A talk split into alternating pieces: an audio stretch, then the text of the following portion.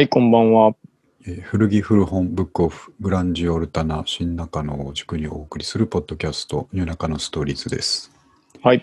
えー今日は10月25日日曜日、えーはいえーっとですねえーっとこの週末は非常にお日柄もよくうん。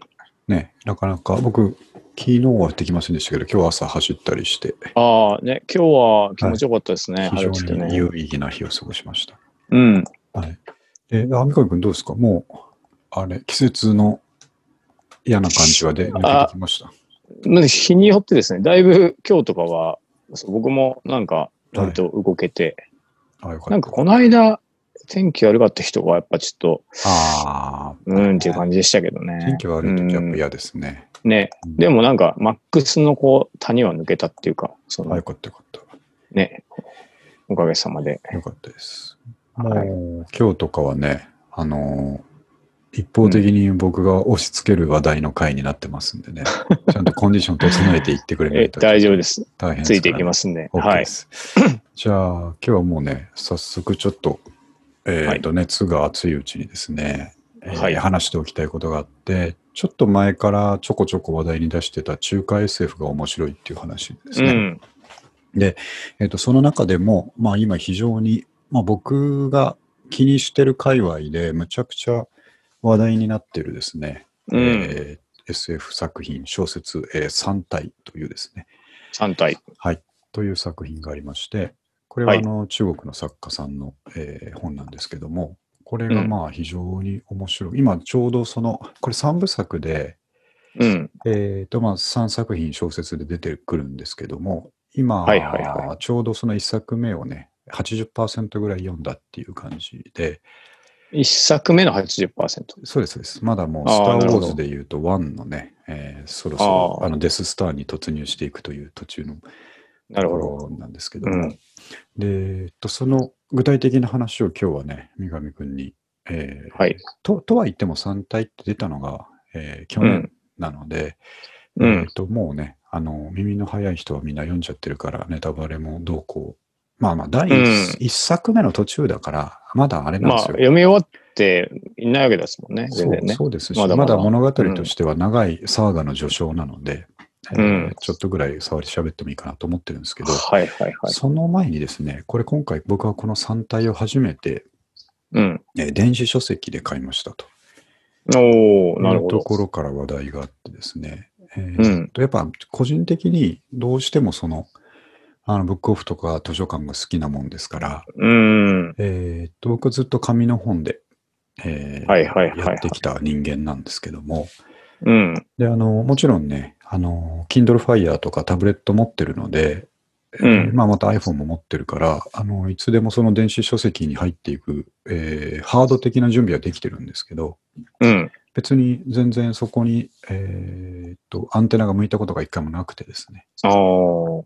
でまあ、なんかきっかけがないとね、ちょっと確かに。そうなんですようん。で斜めに見てるわけでもなくて、うん。と電子書籍ってやっぱすごい、あの、イノベーションだと思うんですけど。まあまあ、この後話そうと思いますけど、一つ問題なのは、やっぱりそこにブックオフ的存在がどうしても生まれないこと ですね。読み終わる前からもうその心配ですよね。そうですね。だから、もう、なんていううんか、素晴らしい、あの、ハード、あソフトウェア、ハードウェアなんですけど、うん。ここに絶対にその中古市場が生まれないという問題があってうですね。ん。ここあれなんかねそう。あの、はい僕も電子書籍出たばっかりの時めちゃめちゃ調べたことがあって、はいはいはい。なんか我々はそのお金を払って購入してるから、何らかのこう所有権があるんだと思ってたんですけど、うんうんうんで、それは売却できるじゃないですか。もうあらゆるものを。そうですね。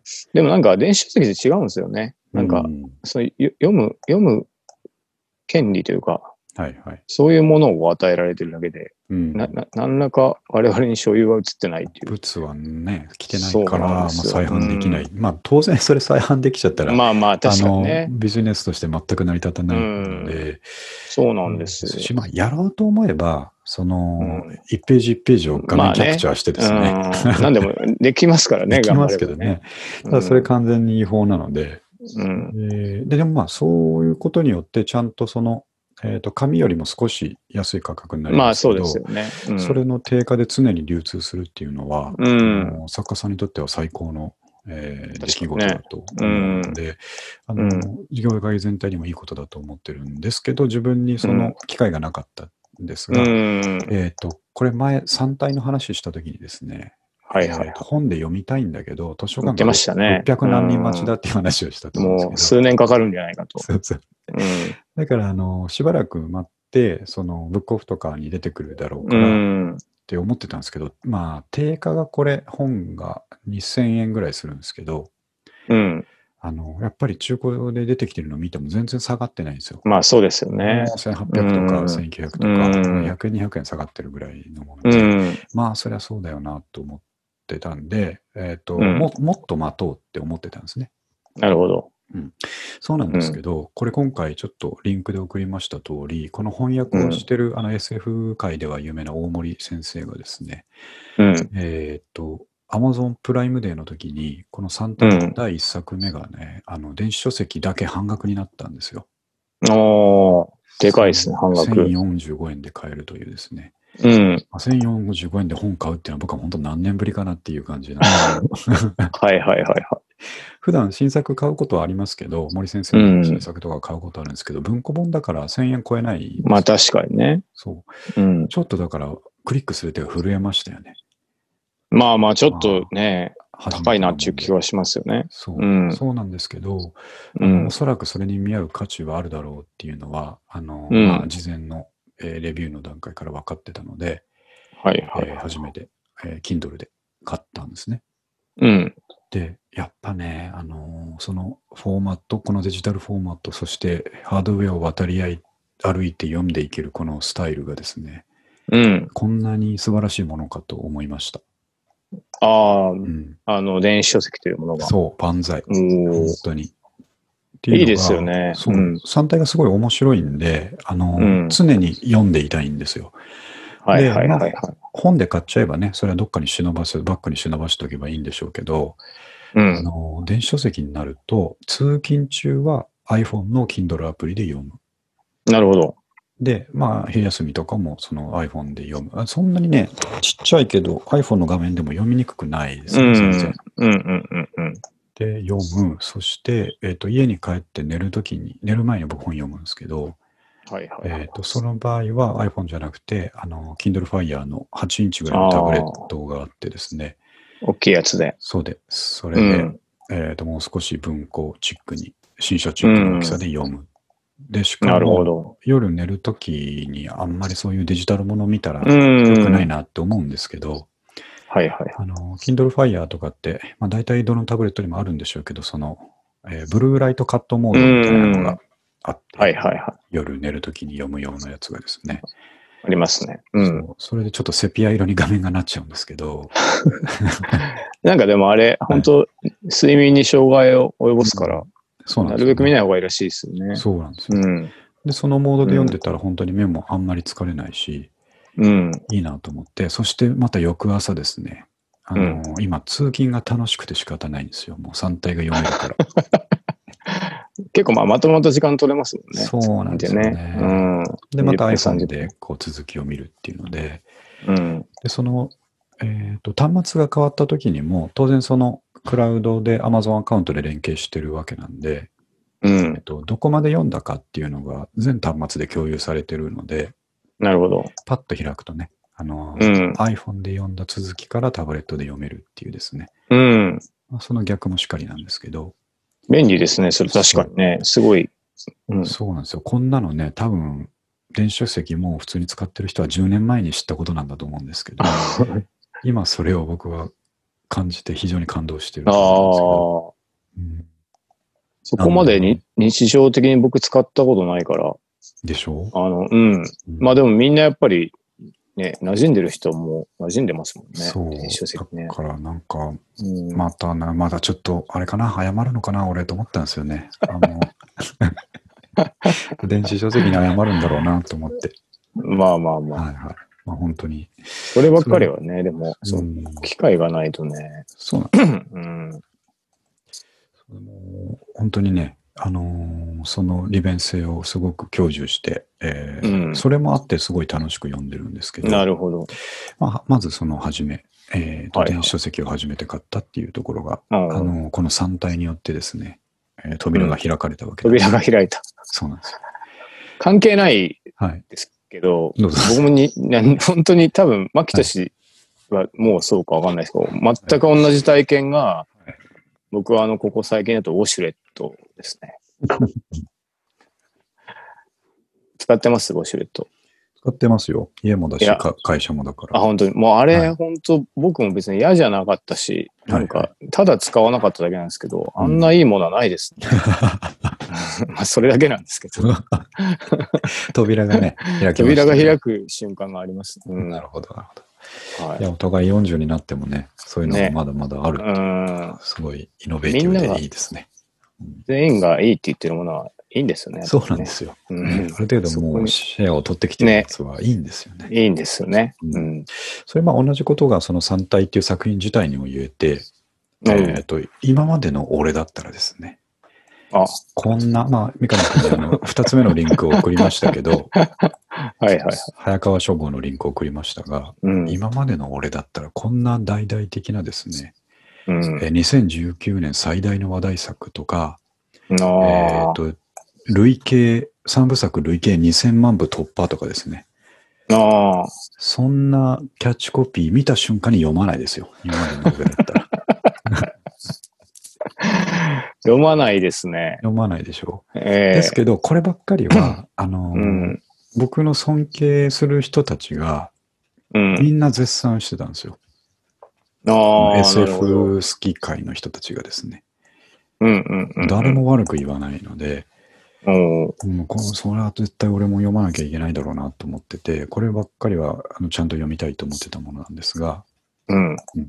でちょっとざっとですね、あのアウトラインを説明しますと、えーはい中国の劉慈金さん、えー、劉通信さんっていう中国読みですけども、うえーん。とこの方が、あの、これ日本が出たのが2019年なんですけど、えーはいと中国で実際出たのは2006年のかなり前なんですよ。あ、結構前なんですね。そう、すごい昔えーなんですけども、まあ、うんそこから3部作が徐々徐々に出てきてっていう感じで、ああ、なるほど。えーとまずは英訳が、そう、2006年の作品の英訳がせやっと2014年に出たんですね。うーん。もう8年ぐらい経ってから出て、なるほど。うん。それが世界でいきなり800万部ぐらい売れるというですね、あーすごい。はいうん。まあ、SF 好きがみんな待ってた作品であったんですね。書き上がるまでにはい8年かかったとかなんですか？ではないのかな？ああ、これ連載って書いてあるんで、うんあの徐々にやっていったんでしょうね。やってたんですかね。はいえー、なるほど。そう。んで、えっ、と、まあ、世界でそういうムーブメントがあって、で、うん SF の世界の、これ、記事に書いてあるまま読みますけど、えー2015年に SF の世界大賞であるヒューゴー賞っていうのですね、うん。えーがあるんですけども、それを受賞していると。九号賞。これが翻訳書として、もうまたアジア人作家の作品としても初めての受賞だったということで、えー、まあまあもう世界的にすごいんですよ。うん。で、えっ、と、あの、すここがすごい3、読んでる人もすごいっていうところにですね、はい。なんとあの、バラク・オバマ前大統領、そして、えーマーク・ザッカーバーグ、フェイスブック CEO、そして、えっ、とジャ、ジェームス・キャメロンですね。あ、監督の。はい、監督も絶賛。オバマ出てくると一気になんかちょっと、あ、すマジっすかってなりますね。なりますよね。近づいてきます、一気にね。確かに。おおってなりますよね。うん。うん、というぐらいの、えー作品ですね。なるほど。で、まあ、何がすごいかっていうとですね、あのーもうちょっと単純にお伝えしますと、僕らよくその音楽好きですけども、えーオアシスだとか、えーまあ、ランシュドとかの CD を表するときに、はいはい。捨て曲なしっていうじゃないですか。ありますね。もう、全部いいよっていう。そう。うん。でもそれって小説に例えるときに難しいんですけども、僕初めてね、本当に生まれて初めて、えー全ページ面白いと言われですね。そんなことあるんですか？いやー、小説って普通、あのーねえクライマックスに行くにつれて、うん。あの、めくるページが止まらなくなるみたいなのがよくあるんですけど、もうね、これすごいですよ。本当に、最初の1ページ目からめくるスピードが止まらないというですね。マジですか？すごいな。本当なんですよ、これが。ええ僕がこれだけ言うっていうのはどんなもんかをちょっとね、あのまあ確かにねい。ただきたいんですけど、ええそう、あの、これちょっとアウトラインがすごい、あの、すいろんな人の群像劇で出来上がっていくので、うん説明しづらいんですけど、まず一本線が通ってるのは、うん。えっ、とですね、一人の女性、うん。この、ここがすごい4、内容がすごいのところに書いてあるんですけど、はいはいえー。中国人エリート科学者の、えーとうんこれね、あの、いっぱい中国人の名前が出てくるんで、はいカタカナのルビが振ってあるんですけど、はいはい。えーその都度忘れるので、なるほど。もうね、文字を、漢字をですね、イメージとして覚えちゃっているんですよ。ああ、そ う読んでないんですよ。たまにありますよね。そうですうん。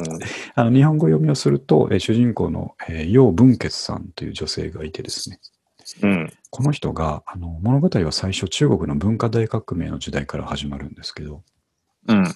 自分のお父さんを、物理学者だったお父さんをですね、うん。えー反体制派だと言って、すごい迫害されて惨殺されてしまうんです、ね。なるほど。そうの、ん。なんかのでっかいその文化革命の時の集会でですね、そのお父さんがその前に引きずり出されて、うん。えーっと、その、なんて言いますかね、党員から糾弾されて、最後、鞭打ちされて死ぬというですね、ああ、むごい。ものすごい死に方をするんですけうどん、で、そこで、あのーそれをね、最前列ぐらいで見てなきゃいけなかったんですよ、娘が。ああ、ひどいひどい話だな。うん。そう、それで、なんか、そこのお父さんの奥さん、自分のお母さんですね。おうん。奥さん、お母さんまで、えーっと、お父さんを糾弾する側に回ってしまうというような、ああ。あのその頃独特のその、うん。うん、風景ですね。がねなるほどうん。で、それで人類に絶望するわけなんですね。まあそうですよね。ううん。で、いろいろあって、えーっと、まあ、まだその頃は、あの、中国軍とかにですね、うん。えーっと、何の時だったかな、冷戦の時ぐらいの、えーバックグラウンドなんですけれども、なるほど。えー全世界の強国が、えーっと、宇宙戦略に乗り出してるっていう時代なんですよ。うん。うん。あのースペースシャトルを作るとかですね。はいはい。はい。とか、あと、地球外生命体とのコンタクトを試みてるっていう時代ああ。なんですね。なんかそういう時代ありましたよね。そう。実際、うんなんか空に向けて電波を送ってみたり、うん。えーとね。なんかプレートを宇宙に投げ込んでみたプレートそうそうあったあった。あれ、どう、どうなったんですか？そうですよね。ああいうプロジェクトを強国がやってる中で、えーとうん中国もそれをやらなきゃいけないということで、うん。えーと結構焦燥感に駆られて、えー中国軍がですね、そういうプロジェクトを進めるんですけども、はいはい。あのまあ、エリート科学者だったんで、その主人公の楊楊さんもですね、えーうんそのプロジェクトに、あのまあ、流れの中で関わっていくんですね。うん。でここで場面が変わりですね、うん。えーまあ、現代とかに来て、現代の科学者科学者とかがまた別の主人公として出てくるんですけど、うん。でここでな何の話からしようかな。あのですね、まずこの物語のタイトルとなる三体なんですけど、うん。えーこれ本当にある物理学の問題で三体問題っていうのがありまして、おーね、書いてありましたね。ちょっと送ったメッセージに書きましたけど、うん。あの、これ天体の話なんですけど、もうちょっとこうんう小さく、えーあの落とし込んだ時にですね、うん。まあ、原子とか分子とかの話でもいいんですけど、えーうん。と2つの分子、まあ、分子が1つだけだったらですね、うん。その動きってあの予測可能というかですね、あの物理の法則に従って動くので、うん。えーこの原子が次の何秒後にいる場所はどこかなみたいなのは、えーうん数式でわかるんですね。なるほど。で、それが2つになると、うん。えーとお互いにこう万有引力があって影響を及ぼし合うから、うん。えー少し複雑になるんですよ。なるほど。次の瞬間それがどこにあるかとかそういう問題が複雑になるけど、2つならまだ解けるんですね。ああ、計算上はね。そうなんですよ。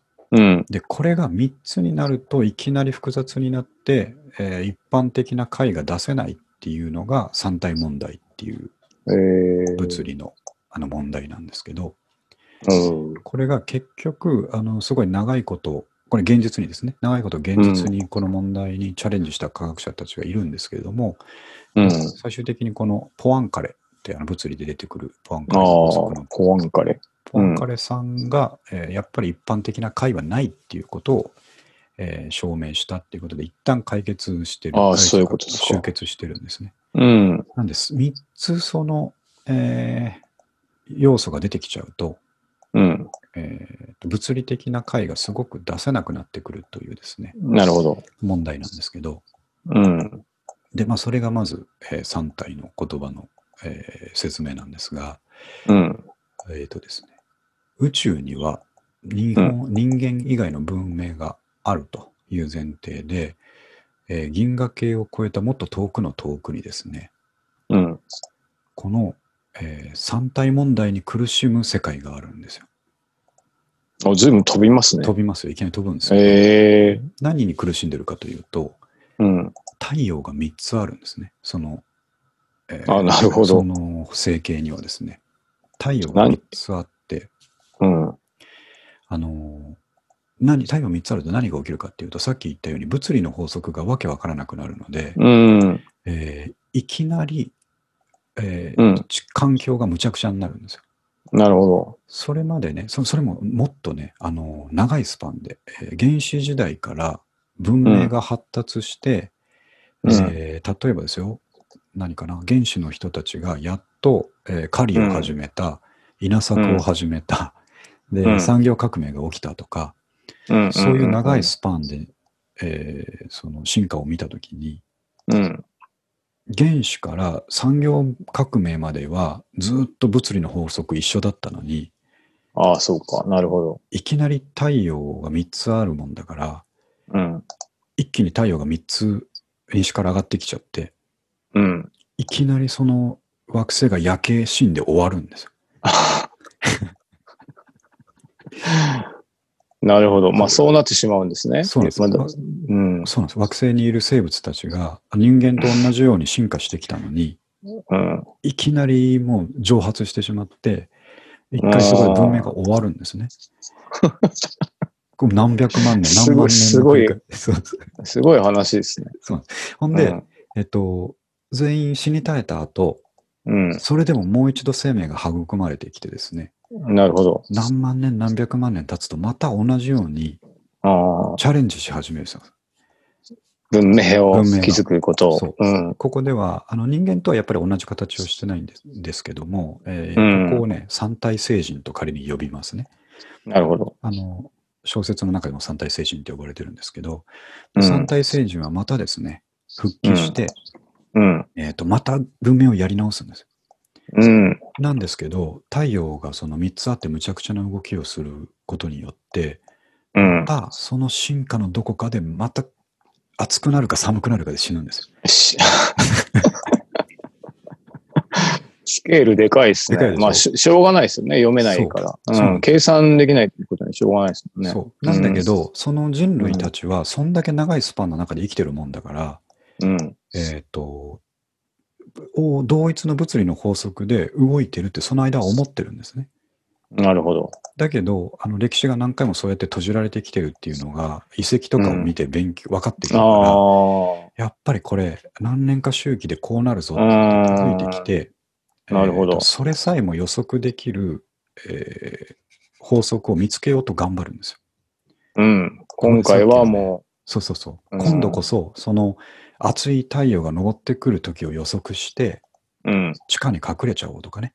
なるほどね。そういうふうに、うん。あのーやろうと思って一生懸命頑張るんですけど、うん。なかなかその、あ、でね、そのフェーズフェーズで祈祷師みたいなやつですとか、うん科学者みたいなやつとかが、うん。自分こそはこの三体問題を解決したって言い張るやつが出てくるんですけど、ああ。言い張って、その時の統治してる王様とかにですね、うん。僕がその、えー三体問題を完全に解き明かして、えうん。ー太陽暦をもう先々まで見通しましたと。うん。明日、ようやく西から太陽が上がって、えーうんこの氷河期が終わりますと。ああ。お喜びくださいみたいなことを言うと、太陽が昇ってくるんですよ。ほんで、うん。大丈夫だ、太陽一つだぞっつって喜ぶんですね。うん。これはまた長い、えーと後期と乱期って言って、あの、高温動物の高、はいはいはい。常に定常的な状態が続うんく後期っていうのと、それが乱乱れる乱期っていうのが対比されるんですけど、はいやった、この先何年も後期だって喜ぶんですよ。うん。そしたら、その1個しか見えてない太陽の裏側に直列に太陽が3つ並んでたっていうオチでですね。3つ出てきてたんです、また。ああ、ら乱気だったと。そう。で、3つ出てきて、うわーって焼け死んでまた終わるっていうですね。それを本当に何回も繰り返したって、うん。えっ、と、結局、さっき言ったところに戻るんですが、三体問題に解はないっていう結論を三体星人も得るんですよ、最終的に。なるほど。そう。そこでやっと自分たちはこの星の中でどうやっても無理だから、うん。えっ、と、他の星そういうことだ。にうん。移住しようとなるほどい。う考えがやっとここで湧いてくるっていうことで、うん。えー一つの章がまた終わるんですね。おお。だからさっきの文化大革命の話が序章としてあって、うん。いきなりそういうわけのわかんない三体星人のところに突っ飛んでですね、なるほど。また戻ってくるんですけど、うん。で、えっと、面白い、あの、これも現実にある仮説があってですね、はいはい。僕前からのシミュレーション仮説とかすごい好きじゃないですか。あの、うん人生はもう仮想現実に入ってるっていう 説ですけど、はいはいはい。ああいうのと似たような感じで、えっ、と、農場主仮説っていうのがあって、もう初めて聞きますね。ファーファーマーですね、農場。農場。そう。うんえっ、と、農場の主、うんオーナーと、えっ、と、育てられてる、まあ、豚でも何でもいいんですけど、うん。豚としましょう。が登場人物なんですけど、えーはいはいはい。オーナーは毎朝9時に豚にご飯をあげますと。うん。で、えっと、まあ言っちゃ悪いですけど、豚は人間よりちょっとね、やっぱ思考能力低いですし、うんまあ次元の低いっていうふうにちょっと考えてください。人間が3次元、豚が2次元としましょうと。なるほど。で、2次元側にいる豚から考えると、見るとですね、うん。あれ？ってなんか朝日が昇って少しすると毎回勝手に餌が出てくるなって思うわけなんですよ。なるほど。農場主の気持ちなんか知らないから、うん次元の高い、あのー生物の考えなんかわからないので、なるほど。なんか朝日が上がったらすぐご飯出てくるなっていうのが、うん。毎日何年も続くと、うん。それが法則だと思うんですよ。ああ、なるほどな。なんですよね確かに。うん。で、それが永遠に続くと思って、豚の中にもね、科学者みたいなやつがいるとしますよね。うんうんうん。そうすると、豚の平民に向かってですね、うん。俺はこの世界の真実を発見したと。うん。毎朝9時にご飯が出てくるっていうことをですね、なるほど。強く宣言するんですよ。うん。それが、えー、と人間界でいうところのニュートンたちは、えー提唱した万有引力とかですね。うん。えっ、と、あとは、あのー誰ですっけ、アインシュタインが提唱した相対性理論とか、うん。なるほどことと、まあ、対比されるわけなんですけど、豚からすると朝か、朝9時に飯が出てくる理論なんですね。なるほど。これは世界の真理だと。うん。実際そうなってるし。そうなってるし、いや、長いこと続いてるし、この先ずっとこう続くぞって言って、うん。で、農民たちは、おーって、それをベースにですね、豚は生活を組み立てていくんですけど、うん。うん。うん。そうすると、ある日突然ですね、うん。朝ご飯が出ない日があるんですね。うん。あれ？と思ったら、うん。彼らは出荷されていくんですね。まさにさっきの話じゃないですか。そうなんですよ。これがうん。人間にも、人間界にもあるんじゃないかっていうのが、この三体、三体の大テーマなんですね。うん。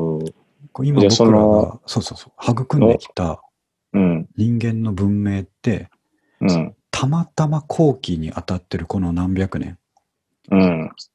の中で、えーのみ成立する化学法則によって成り立ってるだけなんじゃないかっていうなるほど。仮説です。どっかに見えない農場主がいて、そう。コントロールされてるのかもしれない。そう、そこの気が変わったら、うん。もう今言ってる相対性理論だとか、なニュートン力学とか、うん全く関係、意味のないものになるっていう、えー面白いですね。で面白いでしょ？うん。それがマイページ続くもんだから止まらないわけですよ。本当に確かにね。そう。なんかこの、そそうですよね。実際、そうだっていうだけの話ですもんねそうな。んですようん。これ。僕、本当に新しい知見を得たっていう感じで、うん。シミュレーション面白いですね。シミュレーション仮説とこの農場の仮説によって僕のね、あのアイデンティティはグラグラしてますよ、本当に。もしかしたらね、そうそうそう。本当じもっと次元の高い人たちが、そうです。もの、ものたちがね、やってるだけかもしれないですね。明日からリンゴは下に落ちないんじゃないかっていう不安が僕に今、えー、渦巻いてるわけなんです 入り込みすぎると危ないですけどね。ね。なんかそうで、ちょっと物語に戻りますと、うん。えっ、とですね、まだあの三体星人はコンタクトを取ってきてないっていう前提なんですけども、うん。えー世界中の有能な科学者たちがうん。ちょっと不思議なことに気づき始めるんですね。うん。えっ、と、あのニュートン力学とか、そういう量子力学とか、今まで自分たちが組み立ててきたものっていうのは、うん。えー地球上においてとか、まあ、宇宙の中において普遍の理論だと思ってるわけですよ。うん。よくあの物語にも出てくるんですけど、えっ、と、大き広い部屋の中にビリヤード台があるとしますね。あれ？もしもし？あ、あもしもしもしもし。あ、ごめんなさい。なんか切れちゃいました。あ、聞こえます？はい、大丈夫あ、で。ですすか？あの、広い部屋の中にですね、まあ、体育館ぐらいを想像してもらって、うん。そこにビリヤード台が1個あるとしますね。うん。大きい体育館の片隅にビリヤード台があると。うん。うん。で、えっ、と、1個ポケットのすぐ近くにボールがあって、うん。それを、えー白い球で普通にビリヤードの、えー球で打ち落とすとうん。いうあポケットっていうのは、うん。ビリヤードのポケットビですね。リヤードのポケットに落とし込むっていうのって、そのボールがすぐ、えっ、と、穴の近くにあれば、まあ、素人でも簡単に落とせますよね。うん。うん。それは、そうです。あの、衝突のスピードとか、当たったらうん物理的にこう感性の法則が働いて進ん、止まって進んで、えー穴に落ちるっていうのが分かってるからうん。できるんですね。はいはいはい。主人公がですね、その悩まし、悩んでる科学者のところに行くと、その話をいきなりされて、うん。で実際にその人の部屋にビリヤード台があるんですね。うん。でちょっとこの簡単な、えー、弾は場所だけど、ちょっとポケットに入れてみろよって言われて、うん。いや、こんなの簡単だよっつってコンって入れたら、まあ、入るんですね。うん。じゃあちょっとこのビリヤード台ごと部屋の反対の隅に持っていこうっつって、うん二人で、え、何言ってるかわかんないんですけど、うん。よいしょって持ち上げて、まあまあやってみろっつって端っこに持っていくんですよ。うん。いや、ビリヤード台の場所を変えたわけですね。なるほど。で、それでもう一回、えーこの穴の近くにボールを置くから落としてみろって言われるんですね。うん。で、うーん、別に難しくないから、コンってやると普通に落ちるんですうん。よ。で、んこれが何なんだって、まあ当然主人公聞くんですけど、うん。そうすると、あのーその悩んでる科学者はですね、いや、そうだろ？っつって、普通こうなんだよって言うんですね。うん。ビリヤード台をどこに持っていこうが、えーうちゃんと入射角とか、えー追突スピードとか考えて打てば絶対に落ちるし動くんだよっつって。うん。今これが、えーうんそうならないっていう現象が、うんすごい小さな、今ビリヤードだったんですけど、うん。原子とか量子の、えーレベルでそれをやると、うん。一定の法則で動かないっていうのが観測され始めたっていうんですね。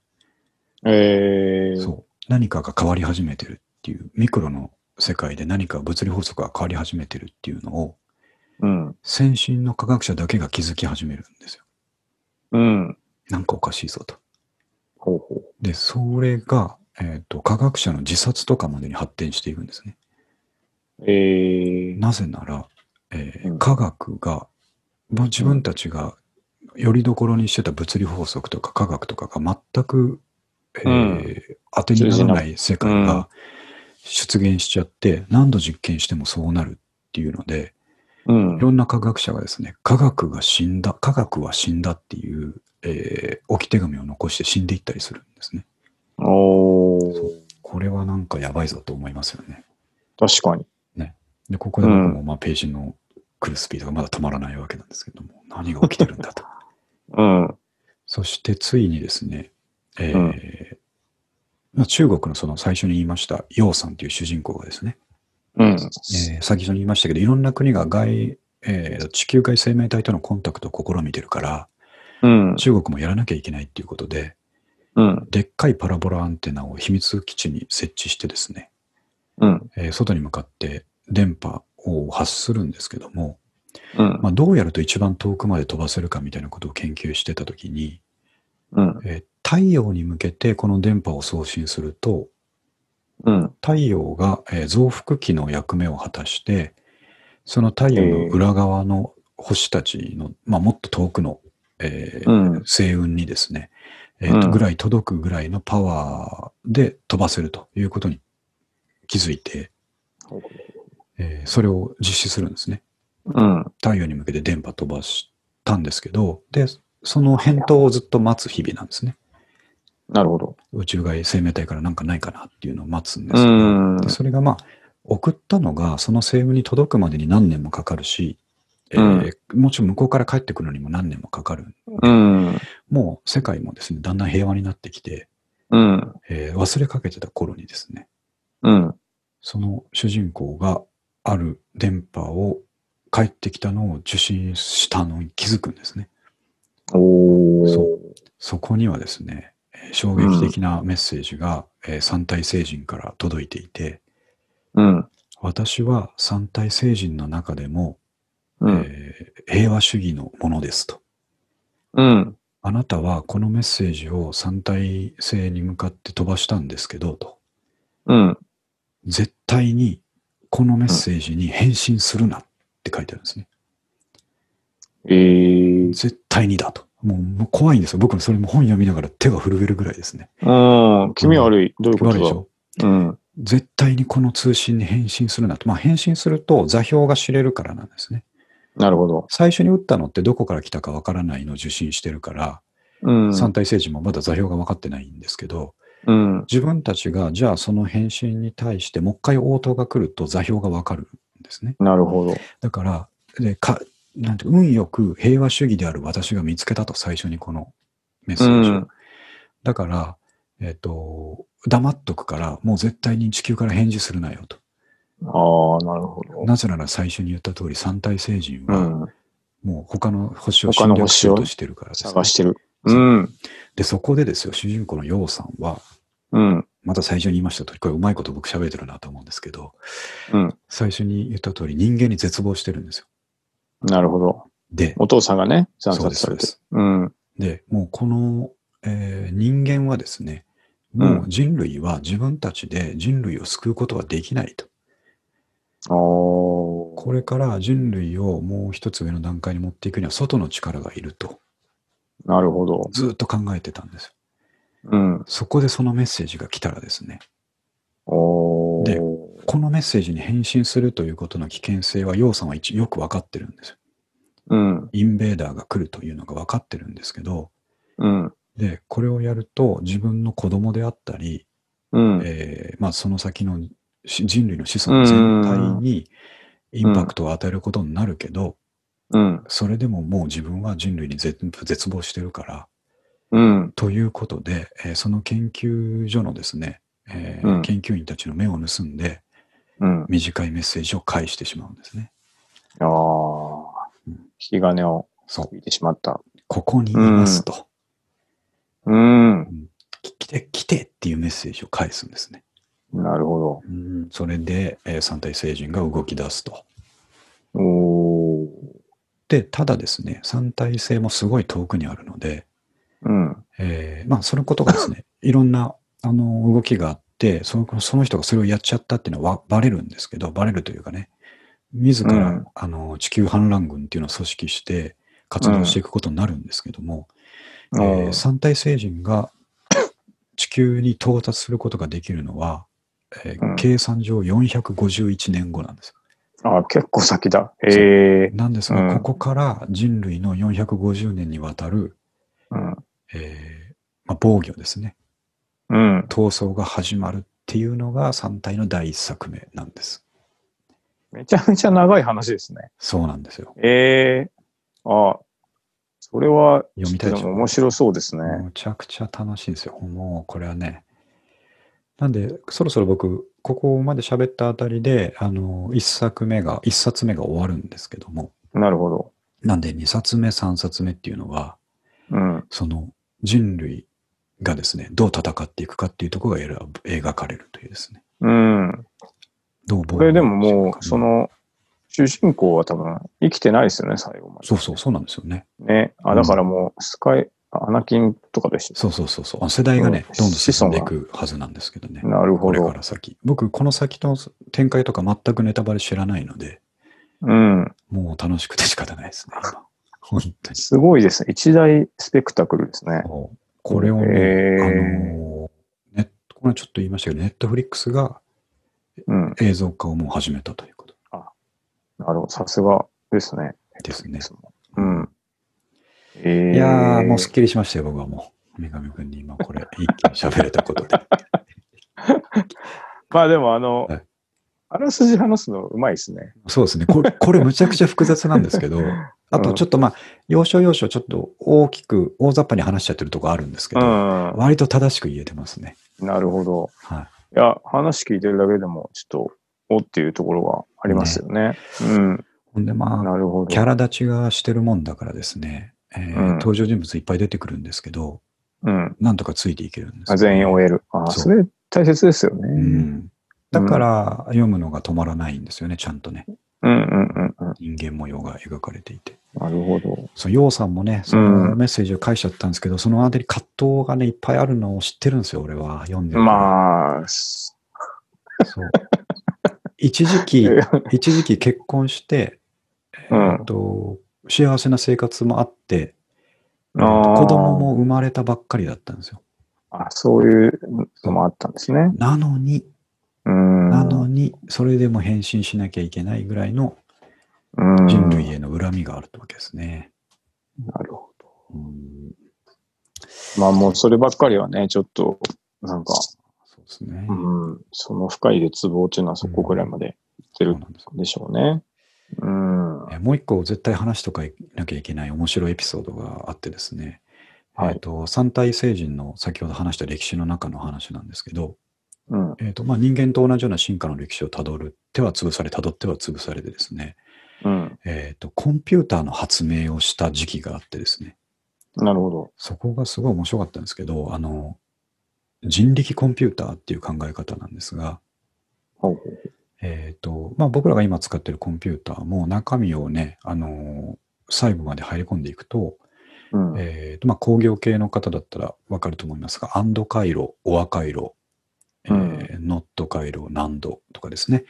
ああいうその論理式のよって制御する回路が入っていて、はいはえーと一番簡単なそのアンド回路とかで言うと、い。うん。えーと入力が2つ来ますと。うん。で、その2つを見て判断して出力を1つ出しますっていうのが電子回路としてあってですね。うん。えっ、と、入力は1か0のどちらかですと。はい。で、えっ、と、両方の数字が1だった時だけ、うん。アンド回路ですからね。1だった時だけ1を出力するよっていうルールうですね。ん。はいはい。で、片方が1で片方が0だった時は0。うん。で、まあ、うーんと、両方とも0だった時は両方ゼロ0ゼロ。ですね。なので、アンド回路においては、両方が11じゃないと1が出力されないっていうですね。うん。というのの組み合わせで、えー CPU とかはできてるわけですけども、うん。三体星人が最初原始的なコンピューターを考えたときにですね、これを人間でやろうと考えたんですね。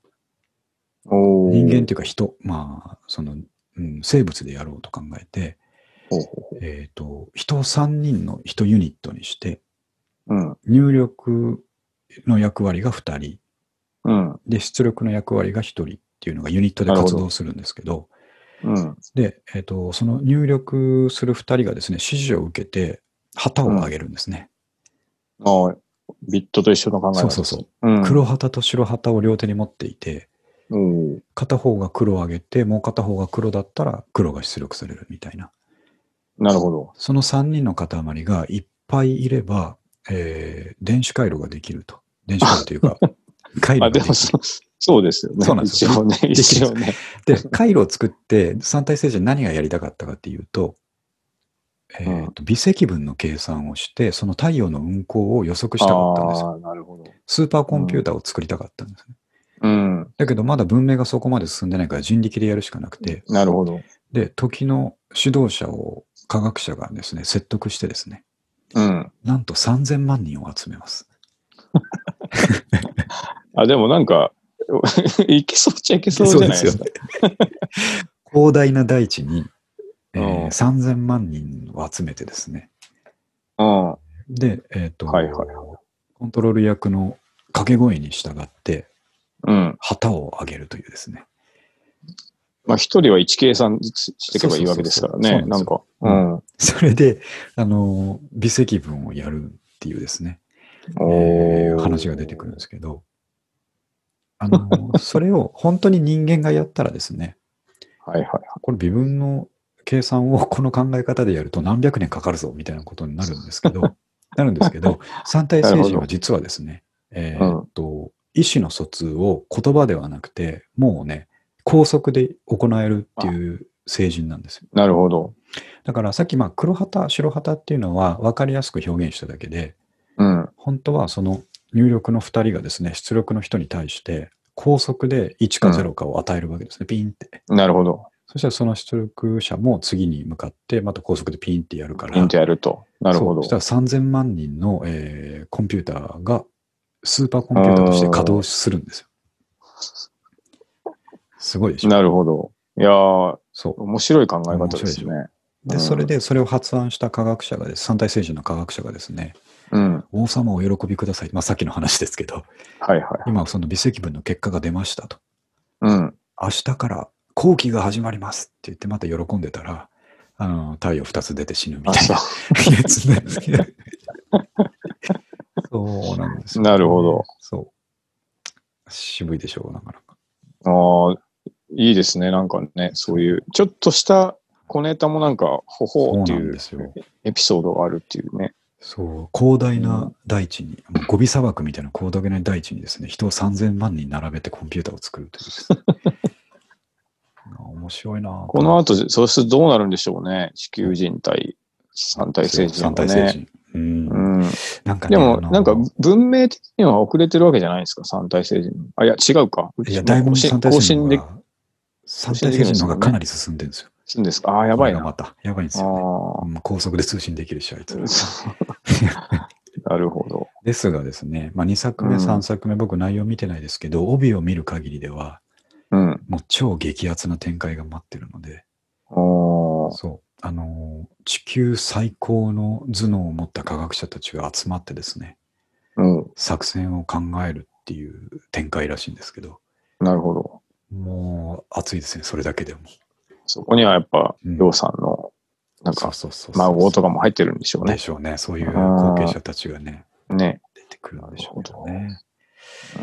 いやー、もうすっきりしました、もう。うん 45分喋りましたから、3体だけで。まあやっぱ誰かに聞いなんか言い言いたいですよね、そう言いいうたいんですよ。面白いものを。毎朝、おーって思ってるんですけど、誰にも言えないんですよ。確かに。いやいや、面白そうだなと思って。でしょ？だからまあちょっとね、あのまあ本を読んでくれっていうのは酷なんで、うんまあせめて、あ、ミカ君ネットフリックス入ってましたよね、確かね。入ってます、入ってます。ですよね。まだできたらちょっと見ようかなしばらく先だと思うんですよ。今作ってるとこだから、うん。1年ぐらいかかると思うんですけど、もう出たらね、絶対に見てほしい、3体。そうですね。なるほど。英語のタイトルが3 Body Problem という3体問題をそのまま。ああ、そういう書き方ですね。なるほいやー、楽しいな。本当に楽しい。毎朝がね、すごい充実してるんですよ。ど。まあいいい。ですよね。うん。リフレッシュしていけそう。毎朝。あれが読めるみたいな。で、昼休みもね、あの、ご飯すごいスピードで食って、続き読んでるみたいな。いいですね、でも。はいなんか、何かに夢中だな。そうなんかさっきちらっと言ってましたけど、その、物理の法則がはい。通じないみたい、うん通じない動きをするっていうのがあったじゃないですか。うんはいはい。で、ずっと昔に、こう、牧俊と、はいはい。あの、量子力学の話あ、しましたね。したじゃないですか。はいあれも結構そうじゃないですか。なんか、うんうん。本来、あの、こう動くものがこう動かないみたいなことですよね、あれも。そう、量子テレポーテーションとか、そういう話は、そういうことですよね。今まで予測してなかった動きみたいな話なんで。ね、なんか、あ往々にしてやっぱあるっちゃあるっていうか。でしょうね。うん。うん、その時科学者は一回絶望するわけですよ。うん、科学は死んだと。いや今回もちょっと乗り越えていくんですかねうん行。くのかなと思ってですね。うんなるほど。ほんでね、三体星人は、あの、人間を手先に使ってですね、うん。えっ、と、に人類が、えー科学をですね、飛躍的に、伸ばすと困るわけですよ。ブレイクスルーを起こされると。ああ、なるほど。そう、三体星人が歩んできたブレイクスルーが何回かあるんですけども、うん。まあ、高速で通信できるようになった過程とかがあるんですけど、それと同じ道を人間に、この450年の間に歩まれると、うん。まあ、まあ強敵まう強敵になっちゃうわけですよね。うん。だから、人間の手先を使って、優秀な科学者を殺していくんですよ。あ、そんなのも入ってくるんですか？そうなんですよ。将来、ブレイクスルーを起こす基礎研究をしている科学者たちを殺していく過程とかもあったりしてですね。もう、それがもうドキドキですよ。本当に。なんかもう、てんこ盛りな作品ですね。てんこ盛りが、まあね、だから、これが、あの、評価されるのがよくわかるというかですね。うん。うん。しかも、その、なんていうかね、あの、ガチガチに科学とか好きじゃなくても、うん。追いついていけるんですよ。うん。エンターテインメントとして出来上がっ。てるから。うんうんもう量子、人間、人力コンピューターとか本当に面白いですよ、読んでてね。なるほど。そう。うん。あそうだ、人力コンピューターもう一個面白い話があって、その、やっぱり人間というか三体星人がやってるんで、うん。えーっと、故障するというかですね、うまくいかなくなっちゃうユニットがポツポツ出てくるわけですね。なるほど。ただそれはパソコンでもそうですよね。CPU のどっかが壊れたとかね、まあそうですね。端子が壊れたみたいになると、メンテナンスだって言ってね、ああそこがちょっとちゃんと動いてない、メンテナンスだって言って、うん。あの、バーって馬で駆け出すような描写があるんですけど、その3000万人の中からそのメンテナンス必要な箇所のユニットまで行って何するのかと思ったら首を跳ねるんですね。スパンって。こいつらを入れ替えるっつってスパンって首跳ねてあ入れ替える。ー。野蛮なところいや、も。あんなとこ熱いなっていう感じがしてですね。なるほど。そう。いやーどうなるんでしょうね。2作目、3作目。どうなるでしょうね。そう、これ僕ね、うんもう、あの、1がそろそろ読み終わるんですけど、うん。で、2、3は、3はまだ翻訳が出てないんですけど、えーっと、う2は上下巻で分かれるボリュームになってくるんですめちゃめちゃ多い。うん長いですけど、これも読みたいから、その定価の Kindle 買っちゃうと思いますね。いや、そうですね。もうそれはその方がいいですよ、絶対に。ね。止まれないですよ、ここからも。この気持ちを抑え抑えられない。きれない。そううん。で、その2の上下を読んでる間におそらく、えー最終章の、えー翻訳が終わると思うんで、なるほど。まあ、全部 Kindle で買うんじゃないですか。2000円ぐらいしますけど、全部。まあでもねはい、いい作品には、そうそうそうそう。うん。何日間楽しませてもらってんだっていう話ですから、いつぐらいから読み始めてるんですか？えーっと、もう2週間ぐらい経ちましたがね。ああ、じゃあ、上下、もうぜ全部合わせたら、あと1ヶ月ぐらいはいけそういけですね。ますね。ね1ヶ月毎日ワクワク1ヶ月、2ヶした月いきますね。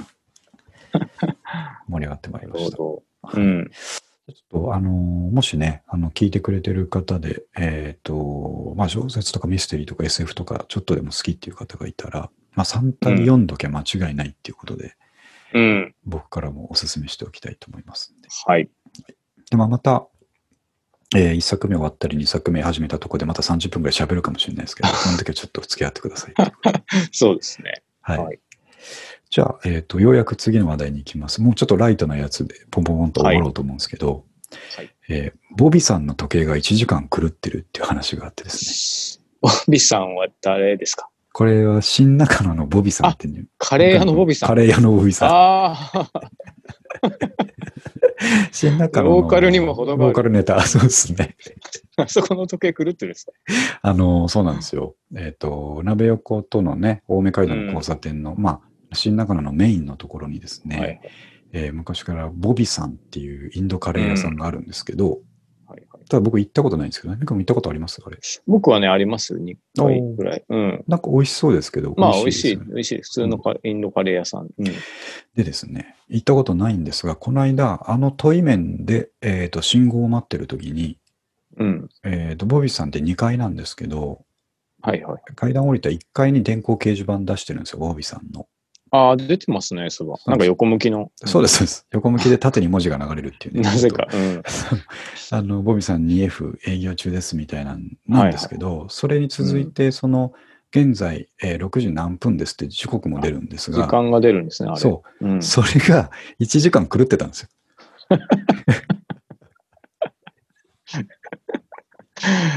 うん、なんか、えーな、直し方もわかんないんですかね。でしょうかね。かなり迷惑ですよ、うんあれ。あのーむっちゃ目立つとこにあって、うん。僕ね、その時、その、子供のダンスのお迎えとかに行ってる途中で、ああ、なるほと6時15分に終わるから、ど。うん。えっ、と、6時5分ぐらいにその辺で信号待ちしてたボビーさんの時計見たら、うん。ただいまの時間、19時15分ですみたいなのが出てきて、おーおお、練習終わっとるやないかと思ったんですけど、うん。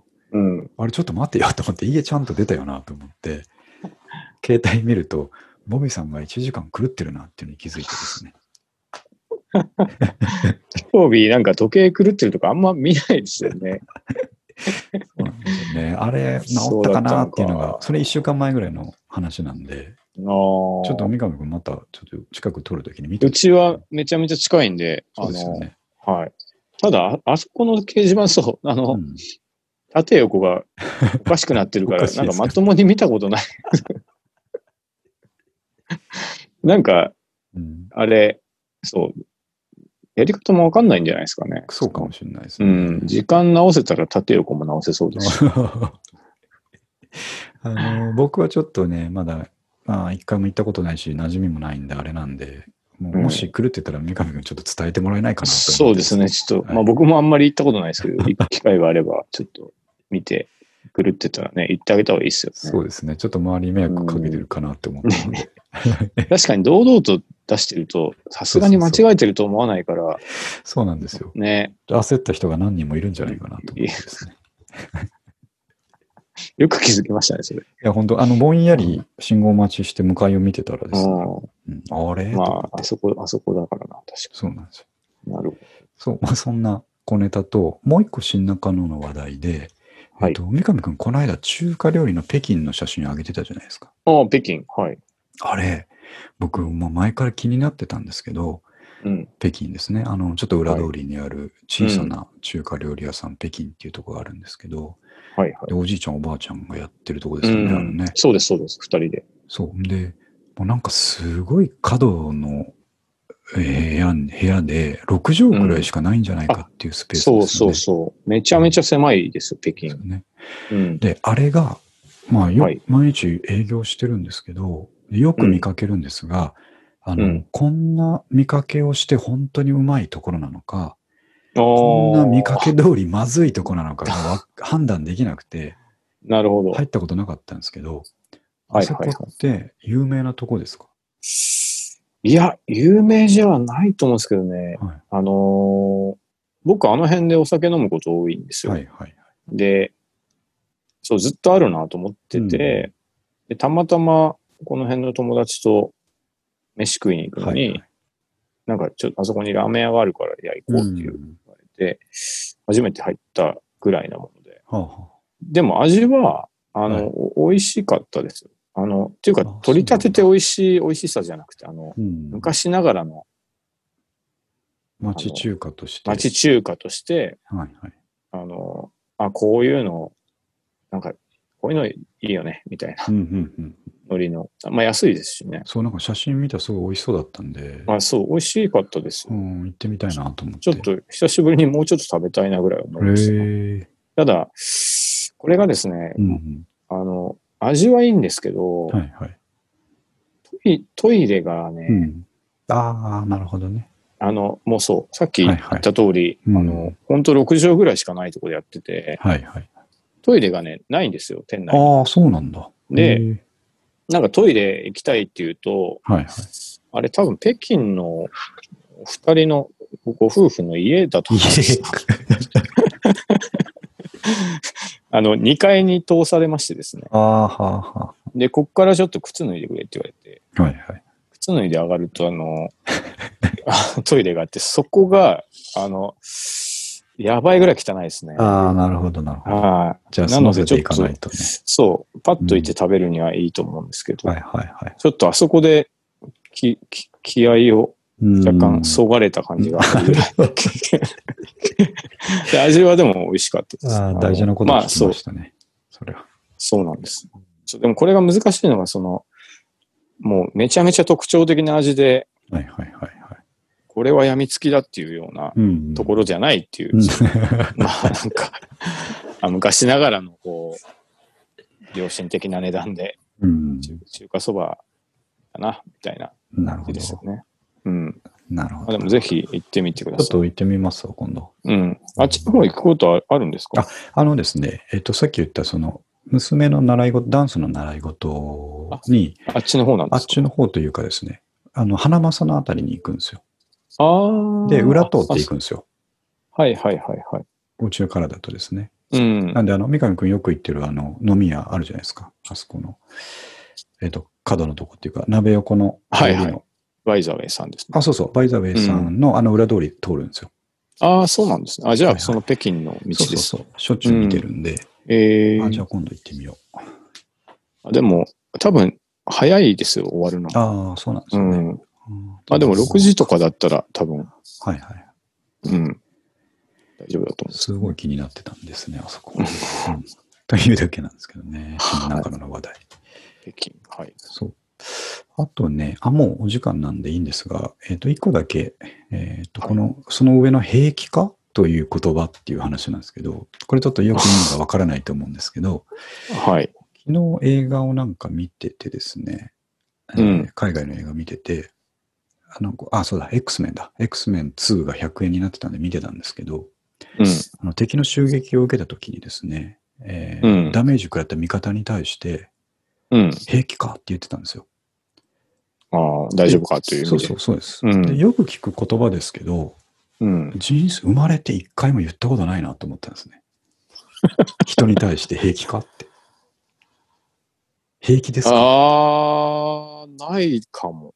普通は大丈夫ですかって言うん大丈夫かを使ってしまいますね。ね。あれ？なないですね。ないでしょ？お、ない。これは新しい発見だと思ったんですけど、平気、平平気かなっていうことはあるのかないや、ないです。僕じ全然ないですよ。自平気っていう言葉使ったことないですよ。僕自分の言葉として。あ、でもあの、うんあれですよ。あの、暑さ寒さで、はいはい。この格好で平気かなみたいな。ああ、それはあるか。それも大丈夫大丈夫かなって言うでしょ大丈夫で大丈夫で、大体、大体できてしまいますよそうね。なんですよ。でね、それを考え出すと、X メンが頭に入らなくなってきてですね、平気っていう言葉って、あの、小説とか映画とかではよく聞くけど、ドラマとかでも、うん。一般的に誰も使ってなくないかと思ったんですよね。あれ、俺もちょっとね、今、フル回転で思い出してるんですけど、ちょっとはいもしかしたらやっぱ大丈夫でいっちゃってる気がします、やってるでしょ。だからこはい逆にこれからちょっと使ってみようかなっていう気分にもなったっていうですね。平気かっていうの。平気かって。それは平気ですか平ね。気ですかね。平気ですかね、それは。みんなどういうふうに思うんだろうなと思って。なんかあの、うんそうですよね。作品の中で出てくる言葉ですよね。そうなんですよ。漫画とかアニメとか映画とか。作品の中の平文のところに出てくるけど、現実では使わないっていうのはわかるんですけど、うん。セリフで出てくるじゃないですか、平気かっていうのはですね。うん平気ですかって。セリフとして出てくるものが普段使わないっていうのはすごいなんか異様だなと思ったんですよね。確かに。うん、昔は使ってたのかな？そうなのかもしれないですよね。大丈夫がちょっと流行りすぎたんですかね。うん言葉として。いや、もしくは、なんだ、東京の人が使うとかそういうことかな。違う。聞いたことないけどな、あんまり。え、確かにね。うんなんだろなんかね、そのえ、さっき三上君が言ってたような、あの、うん今日暑いから T シャツで平気かなとかですね、う。うん。そういうのって、確かにそう言うよなって思うんですけど、うん。それ誰に聞いたんだろうっていうふうにね、あの、農場主仮説とかシミュレーション仮説とかがちょっと浮かび上がってくるんですよね。それはでも自分か、独り言か相手が言ってんじゃないですか。わかんないけど。また考えすぎかな。考えすぎですねなんかこう、お母さんとかが、はいはい。ちょそんな薄着で平気なの？って、ああ、言ってたかな。とかあととか言ってたかな。うん、なんだろう、今度北海道行くけど、ちょっとうんコートなくて平気かなっていう。いはいはい。や、でもやっぱそこは大丈夫かなって大丈夫かな。大丈夫問題がやっぱり。平気より先に大丈夫出てくるそうですね。やっぱり。も必ず一歩先前にもいますもんね。平気が出る前に大丈夫がいます。言いますよね。うんうん。なんか今、平気っていう感じずっと見てたら、そろそろ崩壊してきましたね、ゲシュタルト崩壊 よくわからなくなってきました。これなん、どういう意味あそれこそ平気ですかね。うん平気ですかね。まあそううん確かに。それがちょっと気になったんで、うんう。ん、ちょっと、まあ、言われてみれば、なんかねでもなんか違和感がないから怖いですよね。そうそう、怖いでしょ。だから、それだけ文章の中では使われてるんですよ。うん。うんあそうか。は意外にある、あるもんですね、そういうのね。ね。ちょっとゾキッとしましたね。はい。あ、俺なんかやばいの見つけちゃったかな、これ。いや、見つけてないと思います。見つけてないや、あの、さっき言っあた先端科学者が殺されていくっていうところちょっと引っかかってるかもしれない。あいつは平気っていう言葉使われてないって気づいたと。気づいたっていうことそう、そういうことです。まあ、大丈夫推進連盟かなんかが、ちょっと、もう、ね、平気という言葉が邪魔だから、殺しにかかってくる殺しにかかってくるかもしれないですね。あああいつ、うんなんか、ポッドキャストで話題にしやがったぞ、つってね。ね、そういえばあれ以来みんなちょっと気をつけて使い始めたけど、うん、危険分子だっていうことで。ここがターニングポイントだったみたいなことになるかもしれない。そんなことはね。後の歴史から見ると、ここがターニングポイントだった。確かに。平気っていう言葉をね、こう。またリバイバルして困る人たちがいるかもしれないですね。いや、その3体の物語の中で、その、楊さんがメッセージを返した時ですね。うん。ここ俺が人類のターニングポイントとなったのであるみたいなこと書いてあったんですよ。ああ、うん私、それはもう本当にターニングポイントそうでじゃないですすか。ね明らかにそうですけど。これから攻めてくること決定してるわけですからね。ったからな。うん。451年間。いや、そうですだから僕気づいてないですけど、今450年にわたる闘争が始まったかもしれないですからね、ここで。あ、兵器、兵器をずっとこそうそうそう。う、なくそうとしてる人たちがいて、うん、そうですね。で、その代わり大丈夫って言葉をちょっと流行らせて、そうですね。まあ、志村けんあたりがうんうん、ああ、そうそうそう。資格ですうんよ、あれが、やっぱり。で、まあ、志村けんもそろそろ普及したから、役目を終えてですね。ね、大丈夫だみたいなのもいいと。で、その代わり兵器っていう言葉を使わなくなった、うんもうじゃあもうそしたらバットマンの役者が一番、え ー 先に殺されるんじゃないですか。思い起こさせた。いや、X メンです、X メン。あ、X メンか。X メンのウルヴァリンがね、うん殺されるかもしれない。ねうん。考えすぎですかね、ちょっと。そうですね。もう考えすぎっていうものでもないですね。